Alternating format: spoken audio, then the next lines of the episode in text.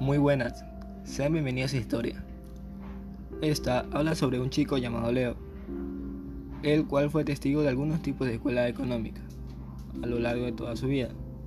Empecemos. Hace un largo periodo de tiempo, Leo quería salir de su país, ya que en el país que se encontraba, el cual era Ecuador, tenía una baja tasa de desempleo. Así que se dijo a sí mismo, iré a un país donde tenga una tasa elevada de trabajos para así poder obtener una mejor calidad de vida. Dicho esto, empezó a buscar entre muchas opciones hasta que luego de varios días escogió una. Su elección fue ir a Estados Unidos, el cual se encontraba basado en la escuela económica keynesiana. Esto significaba que le otorgaría un empleo totalmente seguro y un salario mínimo con el que viviría feliz.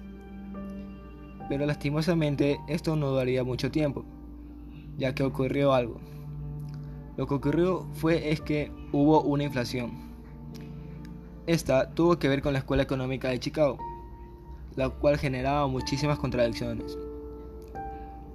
Leo, al ver que todo esto no solucionaba sus problemas económicos, ni nada por el estilo, es más, le provocaba aún más problemas, decidió regresar a su país natal, el cual se regía bajo una escuela económica estructuralista.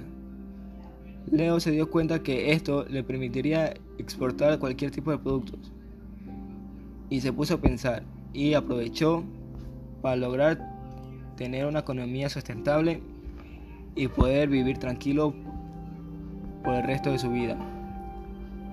Y esta fue la historia de Leo, el chico que viajó por varios países del mundo encontrando la mejor calidad de vida. Muchísimas gracias.